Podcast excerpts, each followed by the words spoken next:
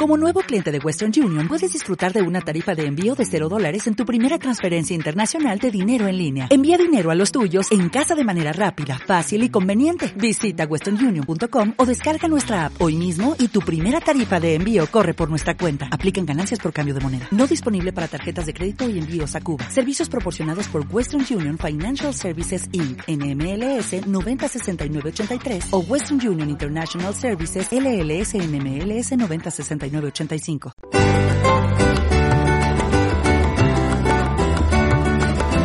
En clave de proyectos con Jordi Teixidó.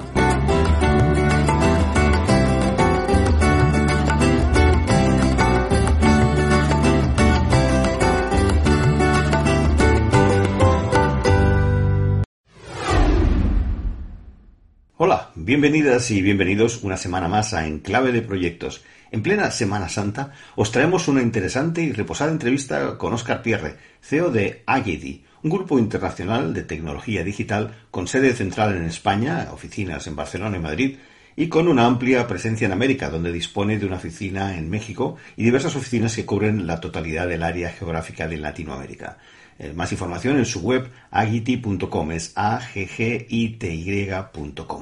Oscar nos habla hoy eh, naturalmente de transformación digital, pero también de lo que implica emprender y ser empresario tecnológico, de sus inicios difíciles con la crisis eh, que vivió de la empresa familiar del sector textil y de si eso de emprender se nace o se hace, con el ejemplo de su hijo Oscar Pierre Jr., fundador y CEO de Globo.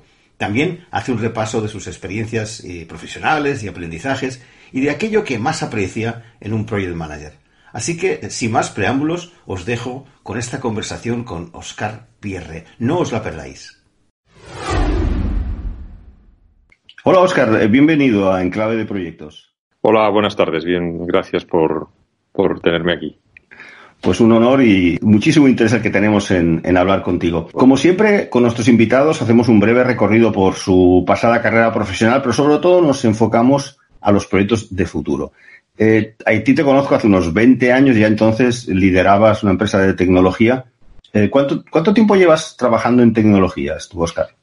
no sé, yo creo que toda la vida.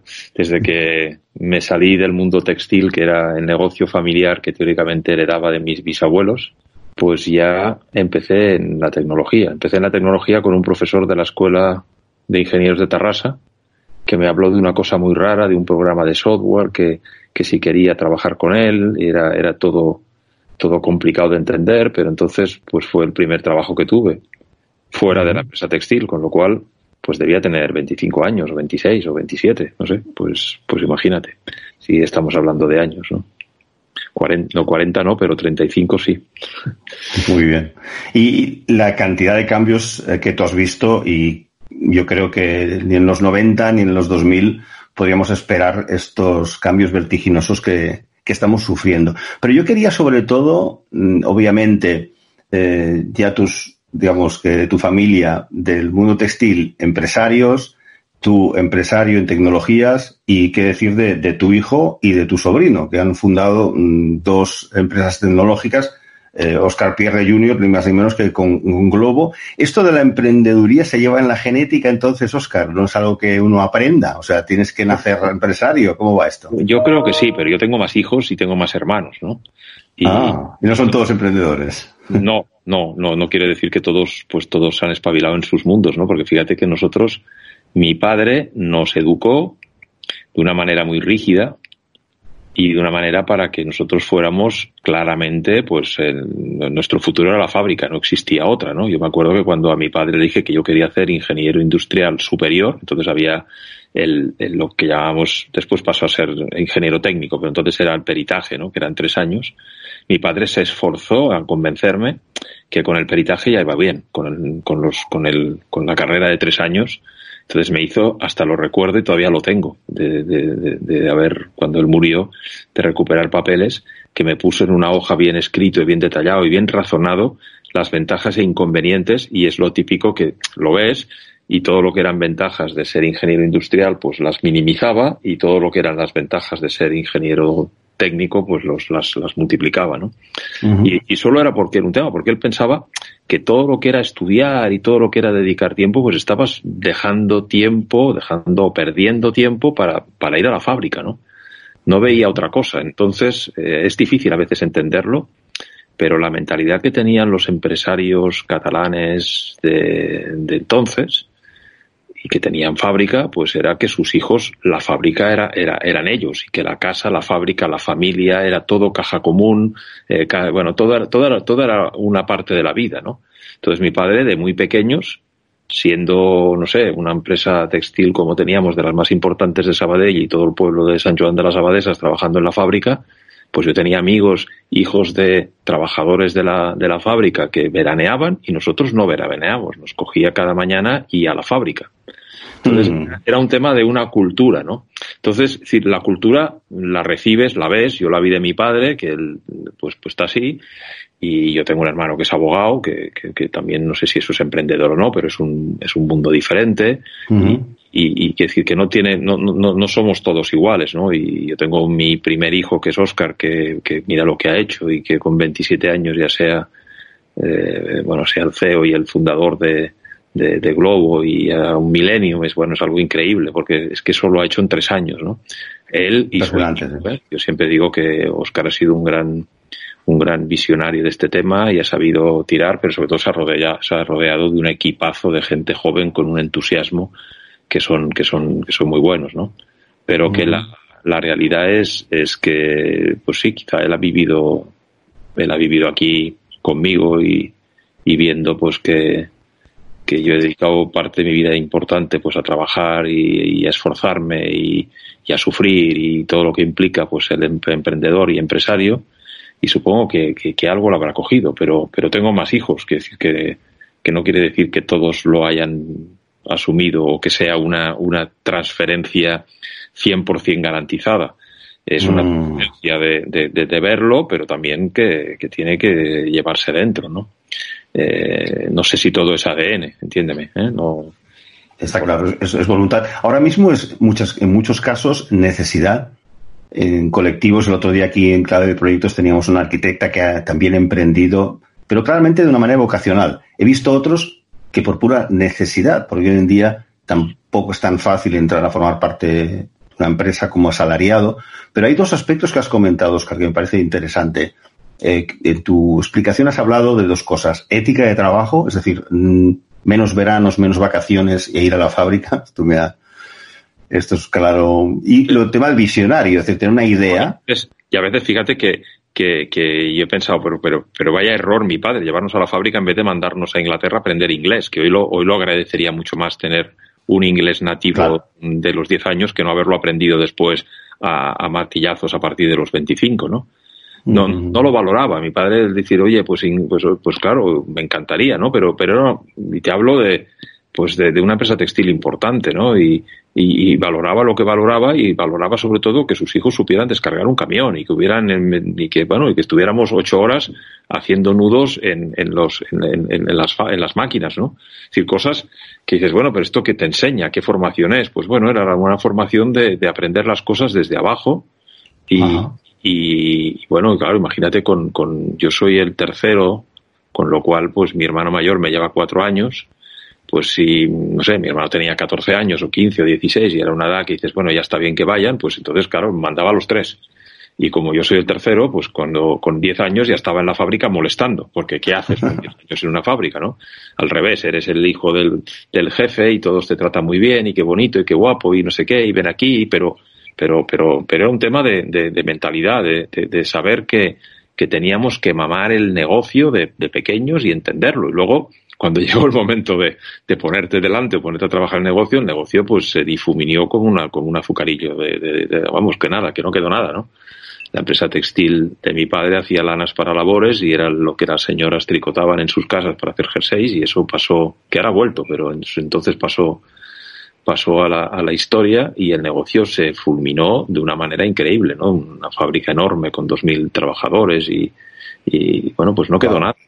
No quedó nada, ¿no? Es decir, cuando nos llegó el momento de decir, bueno, ya que nos hemos formado, ya que nos, nos, has, nos has inculcado esta educación para, para ir a la fábrica, pues cuando llegó el momento de ir a la fábrica, pues me encontré que, que no, que, que, no, que no, que no, que no quedaba fábrica, ¿no? Que nos tuvimos que buscar la vida en una cosa tan diferente de hacer lanas, que es un tema de, de tocarlo, de verlo, de color, de, de tacto, pasar al mundo de la tecnología, que es todo lo contrario. Ahí no hay tacto, no hay color, es todo, es todo, no, no, diré que es humo, pero es, pero está en la nube o está, no sé dónde está, pero no, son números, son, son líneas de programación.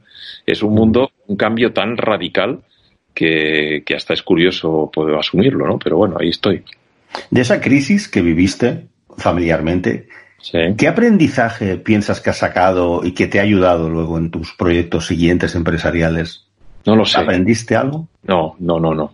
No, no, no. No aprendí no aprendí y, por desgracia no aprendí, pero eso forma parte de, de lo que te he dicho antes del, de ser emprendedor, ¿no? El ser emprendedor, lo que tenía que haber aprendido era, era que no puedes hacer caja común, ¿no? El negocio es el negocio, la familia es la familia, la casa es una cosa, el negocio es otra, entonces era todo lo mismo y cuando el negocio se va, se va a, al garete por, por, por problemas de los que sean, uh sufres a nivel personal, ¿no? Y esas cosas un emprendedor no las, no las aprende. No las aprende. Ponemos tal entusiasmo en los negocios que a veces vamos más allá de lo que, de lo que deberíamos ir, ¿no? Poniendo eh, más horas de las que tocan, dedicando yo, mis hijos hoy son mayores, ya te he dicho, Oscar pues tiene 27, pero el pequeño tiene 21, ¿no? Entonces, uh -huh. me, ahora cuando me pongo a pensar, pues no sé, hace 10 o 15 años quizá tenía que haber dedicado más horas a mis hijos y menos al negocio, pero es que es como una esponja y el ser emprendedor se te lleva, se te lleva muchas horas, ¿no? Yo, yo recuerdo, he estado hasta hace dos años en el Consejo de Administración de Radio Televisión Española. Una cosa totalmente diferente a mi vida, pero que me salió una oportunidad cuando marché de la multinacional en el año 12 y me propusieron ir al Consejo de Televisión Española y me pareció, oh, pues mira qué bien, no, no es el mundo cuando me lo propuso Convergencia y Unión pensaban pues que este es tecnológico y sabrá. Yo soy tecnológico, pero de televisión y de media no sabía nada, pero aprendí. Eh, es un mundo de tecnología, pero totalmente diferente al mío, ¿no? Como entenderás, es, es otra historia, ¿no? Uh -huh. He estado seis años, que es el tiempo que, que, te nombran en el Congreso de los Diputados, en el, en el, en el, en el Consejo, en la Corporación Radio Televisión Española, que cuando me decían, oye, pero pero ¿cómo es que estás ahí? Digo, bueno, por, porque han cambiado los estatutos y porque una de las cosas que han cambiado es que los consejeros no cobran. Y como no cobran, pues no hay ningún político que le interese el cargo y me lo han ofrecido a mí y como yo soy, tengo tiempo porque he salido de la multinacional y si algo ahora tengo es tiempo, pues me he apuntado. Y es, es, dice, bueno, te coge mucho tiempo. Bueno, oficialmente un día al mes, que es cuando hay el consejo. Es mi obligación como consejero es ir a los consejos y basta, ¿no? Pero luego la práctica, pues claro, te metes. Y yo decía, he estado seis años en televisión española y más o menos se me ha llevado el 20% de mi tiempo. De cuatro semanas al mes, una. Uh -huh. Entonces, cuando acabé, en julio del 18, pensé, esa semana que dedicaba a televisión española, ahora tendré tiempo. Pues no. es una esponja, es lo que te digo. Eh, si, y me dijeron, ¿y si siguieras en televisión española? Pues seguiría y seguiría dedicándole una semana y sacaría tiempo donde fuera pero a la que te sobra tiempo, no te sobra tiempo para, para pasear o para dedicarte a otra cosa, sino te sobra tiempo para absorberlo en otras actividades. ¿Esto de televisión española se puede decir algo que te gustó y algo que no te gustó? Uh, no, me, mejor me, no. No, te diría, no, no, te diría, ¿eh? porque a veces hasta con mi, mi propia familia o mi mujer me decía, bueno, esto es un, eh, para que no te paguen nada y no agradecen nada y esto de televisión es un, es un entorno público complejo de comunicación y me encanta.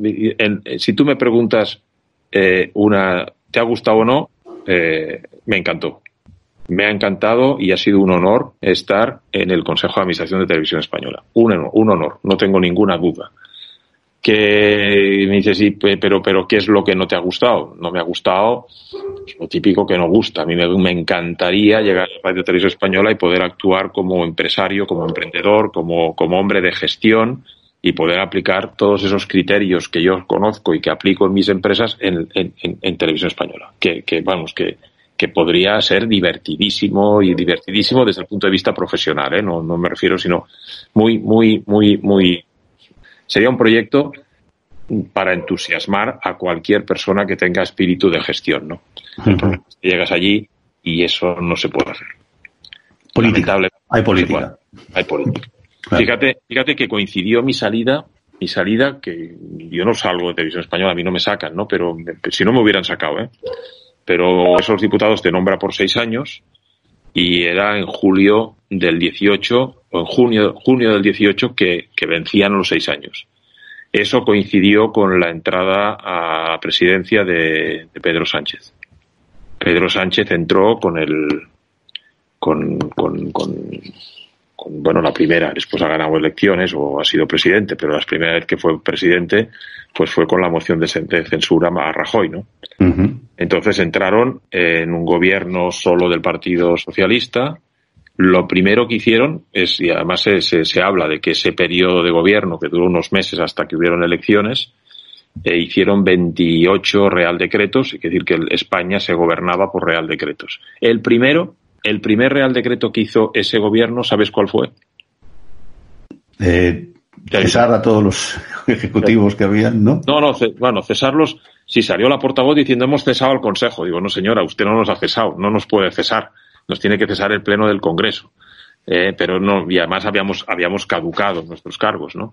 Pero simplemente hizo un real decreto para nombrar un nuevo consejo que no lo consiguieron y al final salió la administradora provisional única, que mira si es provisional que lleva dos años, pero como ya la tienen allí, ya la controlan, es de su entorno, pues ya nadie le preocupa y está ahí quieta. Si era urgente cambiar un consejo de administración, ponen una administradora provisional mientras nombran otro, pero como con esta administradora provisional pues tienen la garantía de, no tener que pasar por ningún consejo, es, es presidenta, directora general, consejo, bueno, consejo de administración lo hace todo, es única y además es de su entorno, con lo cual ahí está. Pues digo que no es la parte negativa es la parte positiva es un honor estar en un cargo de estos y la parte negativa es que lamentablemente, por mucho que quieras, hay una piedra delante que son los políticos que les parece todavía que controlando los medios controlan, controlan la, la realidad o al pueblo, digamos, a las personas. Sí, cuando yo creo que se equivocan, se equivocan de una manera, yo se lo he dicho a algún político, digo, os equivocáis pensando que controlando los telediarios estáis controlando. Esto hace 30 años, cuando Televisión Española era el único medio y la Radio Nacional de España eran los únicos medios de lo que recibía la gente, pues vale, pero hoy que hay tantos medios, está Internet, que están otras televisiones, querer dominar eh, la opinión pública a base de dominar lo que se dice me parece un error, me parece un error de bulto, pero eso desgraciadamente no tiene arreglo, porque es, una afán, es un afán de los políticos de lo primero que hacen, lo primero, el primer Real Decreto, pum, eh, Televisión Española. Personas afines, personas afines. Sí, sí, sí. Poner a alguien que, que oye, que entienda mío y que, y que mande el, el, mensaje como si nosotros fuéramos borregos que nos tienen que dar un mensaje para decirnos lo que hay o que solo tengamos la televisión española para escucharla, ¿no? Con eso pues pasa lo que pasa. Pero bueno, eso es un paréntesis en mi vida profesional tecnológica que es otro, pero, pero te lo contaba por lo que significa el, el, el concepto de un emprendedor, ¿no? Yo, saliendo de televisión, pues tendría tiempo para estar ese 20%, esa semana al mes, pues para, para decir voy más relajado, pues, pues no. Lo que he hecho es meterme en otra historia, ponerme fuerte en el tema de Agity, ponerle más, más, más, más esfuerzo ahí y esa semana pues ha quedado totalmente difuminada en una agenda totalmente completa, ¿no?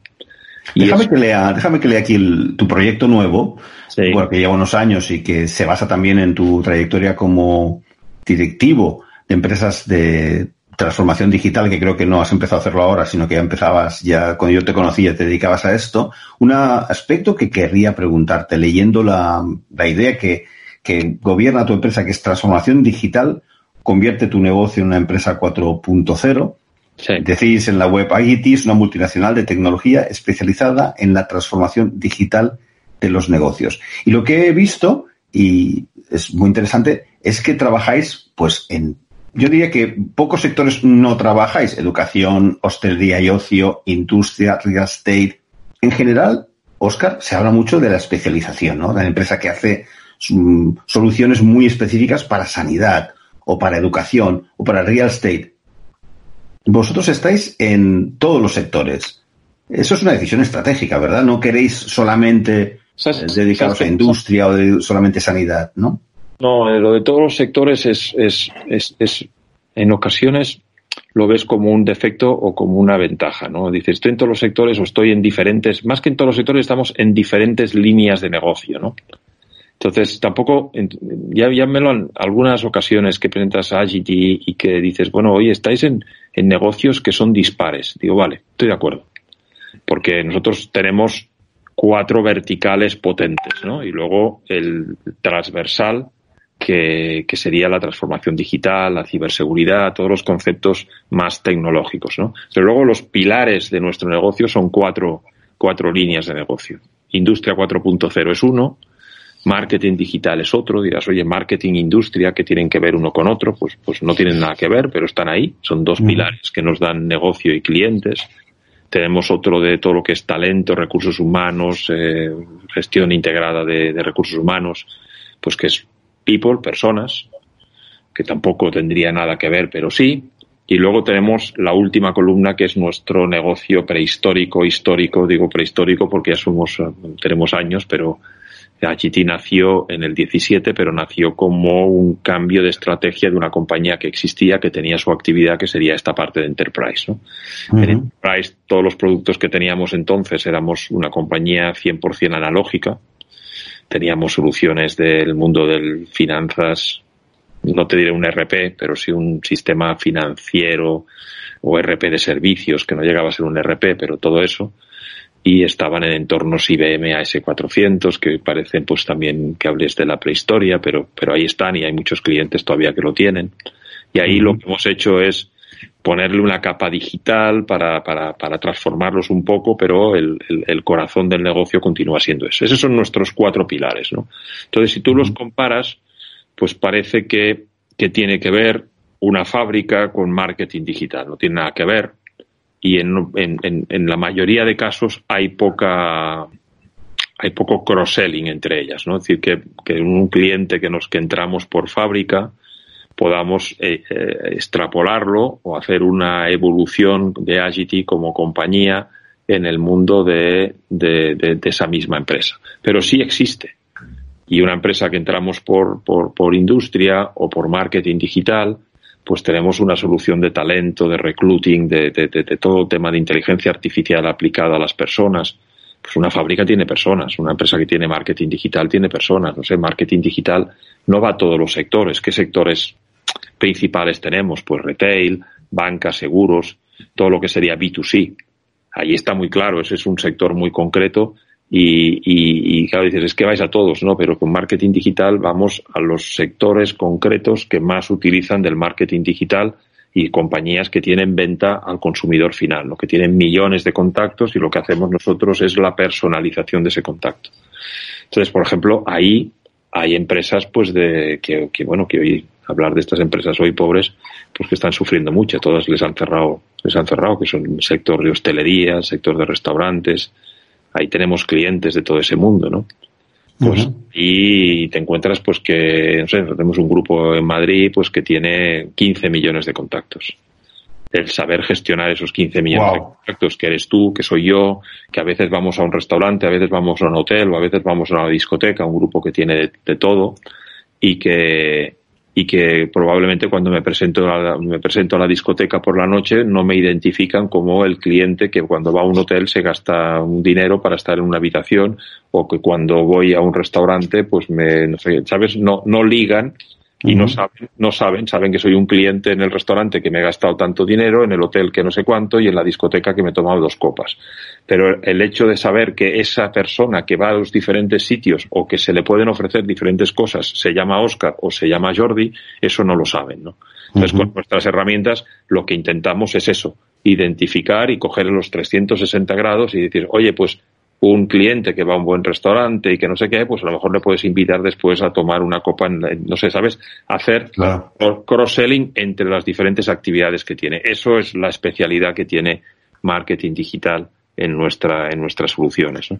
no digo eso con una fábrica no tiene nada que ver, nada. Pero nos permite también un negocio paralelo debajo de una marca más general que es Agity y que nos permite entrar en fábricas que, no tienen esa necesidad, pero que al final también mm, en, muchas, en algunas ocasiones producen y en algunas ocasiones ellos mismos venden. Nos encontramos con fábricas que solo producen y que producen productos para, para, para B2B, que por lo tanto no hay marketing digital que valga. Tenemos una fábrica que fabrica las tapas de, de los bates de Roca y su cliente único es Roca. Ahí ya puedes irle a vender marketing digital, dirá, pero si solo tengo un cliente, ¿no? Entonces, no, ahí no tiene sentido, pero tenemos otras fábricas que fabrican, yo que sé, papel, que van a los restaurantes, a los hoteles, a vender pues todas las, no sé, las servilletas de papel y todo lo que necesitas. Por lo tanto, estos son fábrica y a la vez también tienen consumidores, consumidores con mucho, con, con, con, mucha cantidad, que también sería B2C, ¿no? Que pueden llegar hasta los restaurantes pequeños, ¿no? O los bares de, de, de las, de las ciudades, ¿no?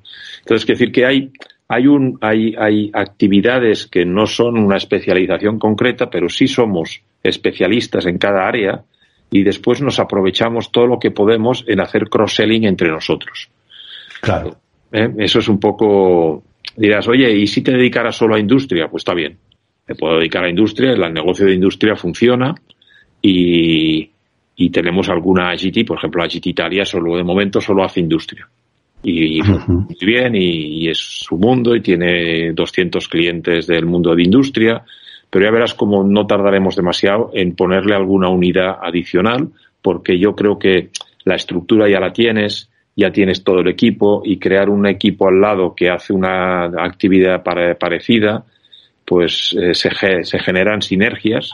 Desde el punto de vista de la gestión de proyectos, vuestra propuesta es muy interesante para cualquier director de proyectos porque puede dar una solución eh, desde el punto de vista del cliente basada en diferentes activos que tenéis. Es decir, que como has conectado muy bien el marketing digital con la hostelería o, o la industria puede estar también conectada con el marketing digital, la innovación en general es transversal.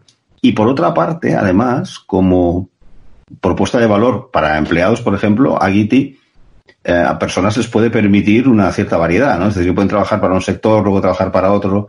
Y yo personalmente trabajando en formación de project management para industrias como la construcción o las propias eh, industrias de la energía, me pareció muy interesante conocer pues el mundo del gas, la energía eólica o la construcción de edificios, ¿no? Eh, si tienes unas bases que son comunes en project management, pues obviamente las existen en la parte digital. Así que vuestra empresa en eso es atractiva.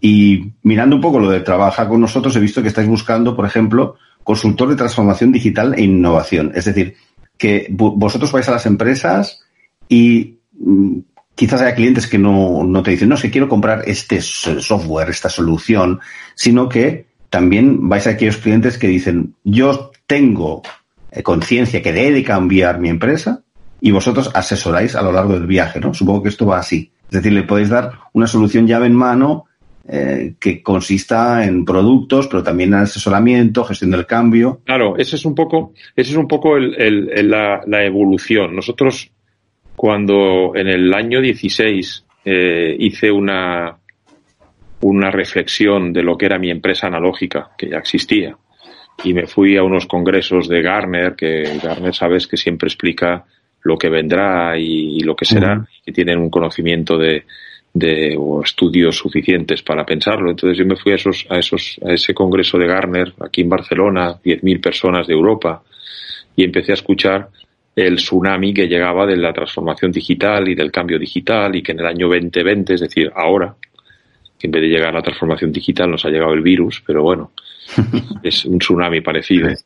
Inesperado. sí, sí. El otro era esperado. Y, Inesperado. bueno, fue Bill Gates, Bill Gates, ¿recuerdas, Oscar? Eh, Bill Gates hizo un speech en el TED que lo predecía hace unos años. Decía que lo que el enemigo del futuro y sacaba una foto de un virus. O sea que hay que decir que alguien lo predijo. ¿eh? Sí, sí. Y además es que lo escuchas ahora y dices, madre mía, el tío este qué visionario. Sí, sí.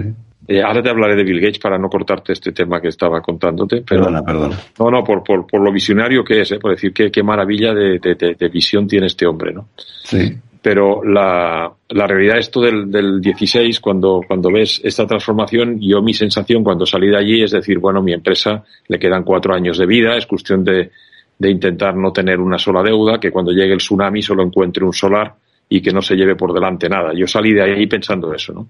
Pero luego me fui, me fui al mercado a, a, ver, a ver qué se estaba haciendo, ¿no? Y de ese congreso de Garner, donde todo era tecnología y lo que vendría y lo que vendría y lo vendría y cosas que dices, hostia, pero si yo he estado toda la vida en este mundo y, y estoy, me está costando entender lo que me cuentan. Y entonces me fui a otros eventos y en esos otros eventos habían la, situaciones similares, pero te dabas cuenta que empresas importantes, las grandes consultoras españolas, pues estaban tan peces en la materia como yo. Tenían conceptos generalistas, tenían, eh, pero que no habían soluciones, que no tenían nada, que, que no, es aquello que dices, oye, si me meto en esta carrera hay otros que me llevan años de ventaja. Me dio la sensación de que no me llevaban años de ventaja y es cuando digo, pues oye, voy a hacer una transformación digital de mi compañía, voy a transformarme yo, voy a cambiar la estrategia y voy a, y voy a ir al mercado porque la carrera por la transformación digital estoy a tiempo todavía de subirme a ese, a ese tsunami. En vez de esperar que suba, pues me voy a, a que llegue el tsunami, pues me voy a poner a surfear en el tsunami y como uno más, ¿no? Entonces hicimos esa transformación digital, hicimos el cambio de estrategia y entonces lo que quise era modernizar el logo para hacer un logo de acuerdo a la, a la nueva estrategia y cuando me fui a una compañía de branding les expliqué la nueva estrategia y me tuvieron allí tres o cuatro semanas explicando cuál era la estrategia, pues llegaron a la conclusión de que no se había de modificar el logo o, poner el logo de color de rosa. Dices, oye, por mucho que te cambiemos el logo, el mercado nunca reconocerá el cambio estratégico que quieres hacer si no haces un cambio de nombre. Entonces ahí entramos en un proyecto de naming y salió ¿no? Entonces lanzamos Agity en febrero del 17, es decir, hace tres años, y aquí estamos, ¿no?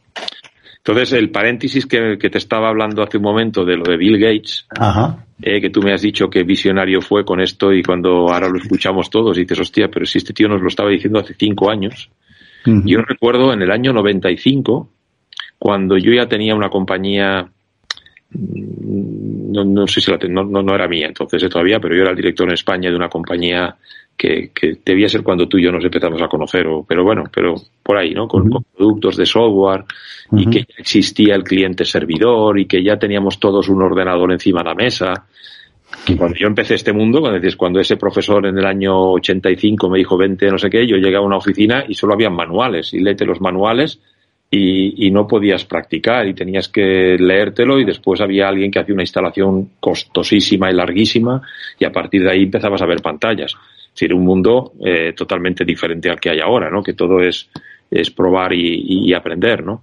Entonces, cuando ya teníamos todos un ordenador encima de la mesa, ya, ya funcionábamos con el cliente servidor, ya, ya todo más o menos era así, pues me fui un día a Madrid, año 95, una, una, un evento, un macro evento con Bill Gates explicando y que el tío dijo que lo que íbamos a ver en los próximos años era eh, un cambio radical. Entonces, este tío está loco, dice que, como, que, más, se puede, qué más se puede haber en, los sistemas de gestión, qué más puede cambiar.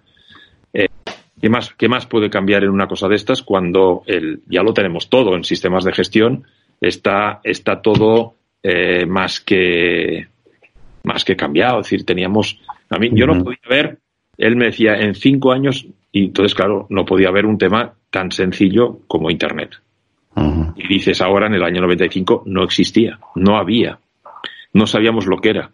Entonces, resulta que el hombre este estaba diciendo, y sí, realmente, toda la gestión, si tú te miras los sistemas de gestión, los RPs, lo que yo pensaba en el 95 a hoy te diría, no ha cambiado tanto. Eh, la contabilidad, las compras, las ventas, todo La facturación, sí, todo esto. ¿Qué, ha cambiado eso? ¿Qué ha cambiado eso? La movilidad.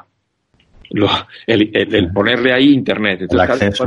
cuando, yo escuchaba a, Bill Gates diciendo que iba a cambiar todo, que va a hacer un cambio radical y que en los próximos cinco años esto va a evolucionar más que en toda la vida, pensé, digo, este, este está exagerando. Es imposible, no puede evolucionar más. Ya lo tenemos todo, ya tenemos sistemas absolutamente integrados, con detalle, con todo el mundo con su pantallita en la, en la mesa, todo el mundo trabajando descentralizadamente, pero sin movilidad. Yo tengo un libro que compré por el 96, eh, estuve trabajando en Nueva York para consultora que trabajaba entonces y me compré un libro allí, en la Barnes Noble, en las librerías muy buenas que, que había, creo que en Nueva York ni siquiera están, o son sus cafeterías, que se llama The Road Ahead.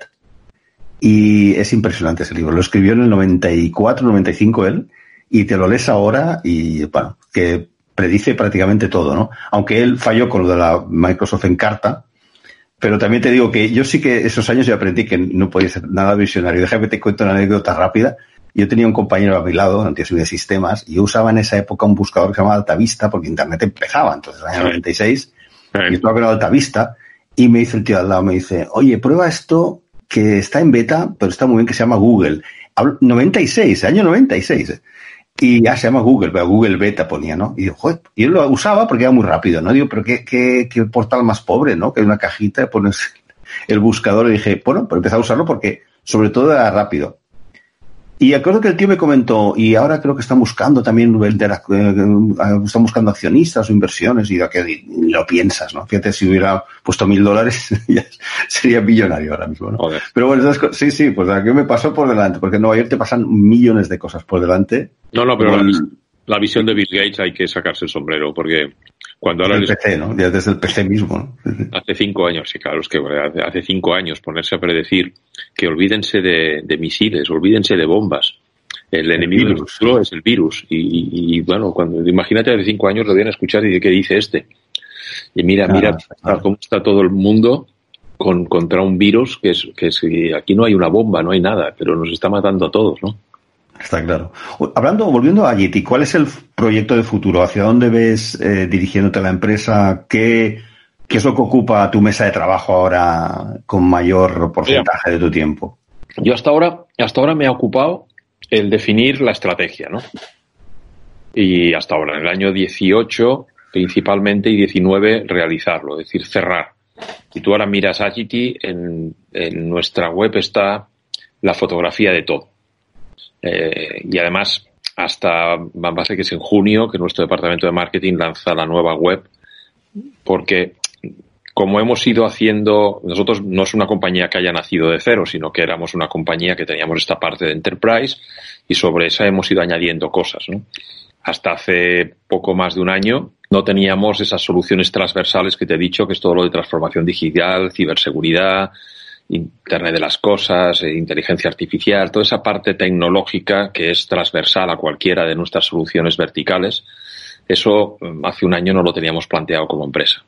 Hemos hecho el último ajuste a la, a, la, a la, estrategia de Agity, que es que nosotros queremos que Agity sea una marca que vaya al mercado a buscar, eh, a ser la empresa de confianza en cambios de transformación digital, los que sean. Puede ser de industria, puede ser para cambiar un RP, puede ser para implantar un CRM, para lo que sea. Nosotros queremos ser la empresa de confianza de nuestros clientes para analizar eh, el cambio a, la digitalización de todos los de todos los procesos, no de alguno que han hecho, sino de todos, ¿no? Entonces, si conseguimos entrar a ese nivel, pues eh, nosotros empezamos pues por los ejercicios del design thinking y todas estas cosas, pues que al final te pones con ellos a, analizar, a revisar y a, y a, pensar en qué es lo que más les aprieta el zapato a cada en cada una de las áreas y de ahí salen eh, microproyectos o, mini proyectos, no salen grandes proyectazos que digas, bueno, esto vamos a estar tres años analizándolo, sino lo que buscamos es, pues, qué, cuáles son los proyectos más importantes que podamos ejecutar y que tengan un retorno rápido, ¿no? En allí no buscamos grandes proyectos que nos pongamos allí, nos estamos un año analizando las cosas para después hacer, ¿no? Eso, eso lo, eso, eso lo hacen las grandes consultoras y no es nuestro, nuestra especialización. Nuestra especialización es sentarnos con los ejecutivos, hacer un design thinking, ver qué es lo que más está fastidiando el negocio, que está, que está colapsando el día a día de ellos y que, que, que, les da problemas y de ahí sale pues que, pues, pues, oye, pues que fabricamos mal o que vendemos mal o que conocemos poco a nuestros clientes o que tenemos eh, no sé, eh, mantenemos mal el talento de nuestros de nuestro de nuestros equipos, ¿no? Y de ahí salen mini proyectos que solucionamos con nuestros verticales, con nuestras soluciones, pero si un cliente pues le resulta que lo que más le aprieta es que tiene mala información y que lo que hay que hacer es, no sé, cambiar el RP e implantar un RP, que puede salir eso, nosotros no vendemos RPs. He pasado 25 años vendiendo RPs y ahora no quiero continuar en eso. Pero si un cliente tiene eso, le ayudamos, le ayudamos a gestionar cuál es el mejor RP que hay y un poco pues que el, proveedor del RP pues sea quien se lo ponga en marcha y nosotros podemos ayudarles en, en la, en la gestión del proyecto, pero no nos metemos. No sería una solución nuestra, ¿no? Pero un poco lo que queremos en Agity es eso, llegar a ser el proveedor de confianza en el mundo de la, de la digitalización de nuestros clientes. ¿no? y, y, por eso estamos intentando, porque en ocasiones entramos en los clientes por nuestros verticales. Hay un cliente que busca un mes, un sistema de fabricación, una planta, y analiza lo que hay en el mercado y compra el, el, el mes, el, nuestro, nuestro sistema de, de fábrica y entramos como el proveedor de fábrica. Entonces, una de las cosas que yo estoy insistiendo mucho es que entremos por donde entremos, tenemos, con, tenemos que conseguir que la dirección general entienda que no somos el proveedor de fábrica, o no somos el proveedor de marketing digital, o no somos el proveedor del sistema de nómina. Somos un proveedor que queremos ser el partner tecnológico de la compañía, que hemos entrado por fábrica, que hemos entrado por, por nómina, por talento, por recruiting, por, por, por, marketing digital, pero que nos reconozcan en un nivel más superior para que cualquier cosa que haya podamos ir. Si conseguimos eso, el negocio de Agity es clarísimo. Si conseguimos que solo nos detecten como proveedores del área en que hemos entrado, ahí es más complicado justificar el por qué tenemos tantas líneas de negocios diferentes. Comprendo. Y ahí para ir acabando, me gustaría, desde tu punto de vista, que me dijeras brevemente, porque este, este podcast se dirige sobre todo a los proyectos, a directores y directoras de proyectos, al project management en, en general, su futuro, y el caso de Agity, por lo que tú has comentado, luego son proyectos apasionantes de transformación digital, multisectorial y encima, pues, eh, como consultores de cabecera o de confianza de los clientes. ¿Cuáles son las cualidades que buscas en un director directora de proyectos, en un project manager? ¿Qué es lo que para ti es más importante? Hay, hay una cosa que es que es muy, muy clara, que sería la experiencia. Pero que yo te la pondría al mismo nivel del, de la dedicación y el esfuerzo. ¿Eh? Porque mucha experiencia sin, sin, vocación y sin esfuerzo eh, no encaja en nuestro mundo. Tú, tú lo conoces, nuestro mundo es de sacrificio, de esfuerzo y de constancia. ¿no? Y paciencia muchas veces. Sí, sí pero decir que si solo si yo te digo, oye, pues yo lo que busco es esfuerzo y constancia, pues sí, pero luego resulta que, que encuentro gente pues que no saben, pues, pues la, pues, pues no vale, ¿no? Necesitamos experiencia, necesitamos conocimiento, necesitamos gente que, profesionales que sepan de lo que están haciendo, pero sobre todo que a eso lo complementen con un, con una vocación del esfuerzo, ¿no? Y que, y si tú me dices, oye, ¿y qué tienes que elegir entre esfuerzo y experiencia? Te diría, no me hagas elegir, porque elegiría esfuerzo, porque alguien con esfuerzo aprende y alguien con experiencia sin esfuerzo no, no, no sirve. Entonces, es una de las cosas que siempre he intentado a mis hijos y a todo lo que me rodea, a mis colaboradores. Les digo, oye, primera cualidad de todo, la, la, el esfuerzo. Alguien con esfuerzo lo supera todo. Alguien sin esfuerzo, pues, pues sí, hombre, puede, con los años ganas experiencia porque al final uh -huh pues somos, somos humanos y aprendemos, pero si no hay esfuerzo, pues, pues ostras, no, no me sirve, ¿no? Entonces, Yo vi un, un, directivo que dijo algo así, me parece que esa frase resume lo que dices, ¿no? Que la, la aptitud la empresa te la puede dar, allí te, puede enseñar, te puede dar la aptitud. Pero quizás la, la actitud, eh, la dedicación, tú no lo puedes transmitir, eso tiene que salir de la persona, ¿no? Eso es lo que claro. quieres decir. Lo que si, si hay una persona que tiene las dos cosas, eh, estupendo. Pero si tiene mucha aptitud, pero no tiene actitud, no vas a ningún lado. Está claro. Bueno, Oscar, pues eh, muchísimas gracias por haber ya estado ¿Has visto eh, este rato con... A mi vida es larga, cómo se alarga, cómo, cómo se corta una no, entrevista hombre. y qué de rápido nos hemos comido el tiempo, pero ha sido un placer estar contigo, Jordi. No, el placer ha sido nuestro, Oscar. Muchísimas gracias y gracias. espero que todo. nuestros seguidores, yo creo que han aprendido muchísimo y puedan traducirlo a, a sus expectativas, a sus proyectos de futuro. Mucha suerte y muchas gracias, Oscar. Gracias. Mucha, y mucha salud a todos, que ahora es lo que nos hace falta. Venga. Hasta luego. Muchas gracias. Pues Jordi, gracias. Un abrazo. Pues hasta aquí la entrevista con Oscar Pierre. Espero que hayáis disfrutado tanto como yo disfruté hablando con Oscar. Su larga experiencia y su perspectiva sincera y transparente sobre las cosas, tanto económicas, políticas, como empresariales y tecnológicas. Y por supuesto, en clave de proyectos como siempre. Soy Jordi Teixidó y te espero la semana próxima con un nuevo invitado, aquí, en clave de proyectos. Hasta pronto.